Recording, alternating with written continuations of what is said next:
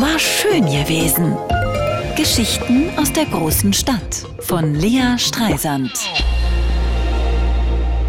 Letzte Woche war ich drei Tage alleine. Das war irre. Mann und Kind zusammen beim Großvater und ich hatte die ganze Wohnung zu meiner Verfügung. Ich konnte aufstehen, als ich ausgeschlafen war und essen, wenn ich Hunger hatte. Und zwar das, worauf ich Bock hatte. Und wenn ich den Tisch abwischte, blieb der einfach sauber. Und zwar so lange, bis ich ihn wieder dreckig machte. Wahnsinn. Mein Mann hatte sich vorher ausbedungen, dass ich nicht die ganze Wohnung umräume in seiner Abwesenheit.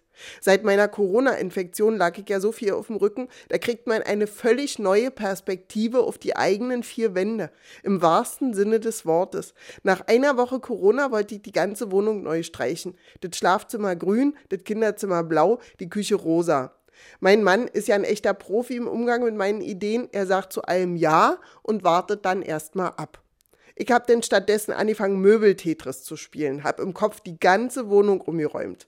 Und dann war die zweite Woche rum und ich konnte wieder aufstehen und habe angefangen aufzuräumen. Die Schränke im Schlafzimmer sortiert, die letzten Windeln vom Kind an die Kita verschenkt, die kaputten Unterhemden vom Mann in den Müll. Ich habe im Kinderzimmer alle Puzzle sortiert. Und dann habe ich mein Archiv weggeschmissen sämtliche Zeitungsartikel, die ich jemals geschrieben habe. Also ich hatte echt alles aufgehoben. Auch die Shoppinglisten fürs Tippmagazin, die ich im Jahr 2000 als Praktikantin auf dem ersten iMac erstellt hatte. Bin etwas erschüttert jetzt, fühle mich gleichzeitig erleichtert und verloren. Das ist doch alles online, sagt mein Mann. Ja, aber was, wenn Elon Musk morgen das ganze Internet kauft und kaputt macht? Dann ist das alles weg. Dann schreibst du eben was Neues, sagt er, bist doch Schriftstellerin.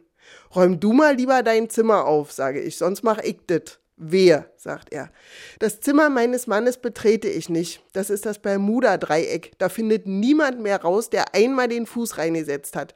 Falls also jemand nochmal Atlantis suchen möchte oder das soziale Gewissen der CSU, oder das letzte bisschen Anstand von diesem Weltfußballverband im Zimmer von meinem Mann könnte da noch mal gucken. Aber viel Hoffnung mache ich euch nicht. Vielleicht fahre ich im Advent mit dem Kind auch nochmal drei Tage weg und lasse meinen Mann allein in der Wohnung.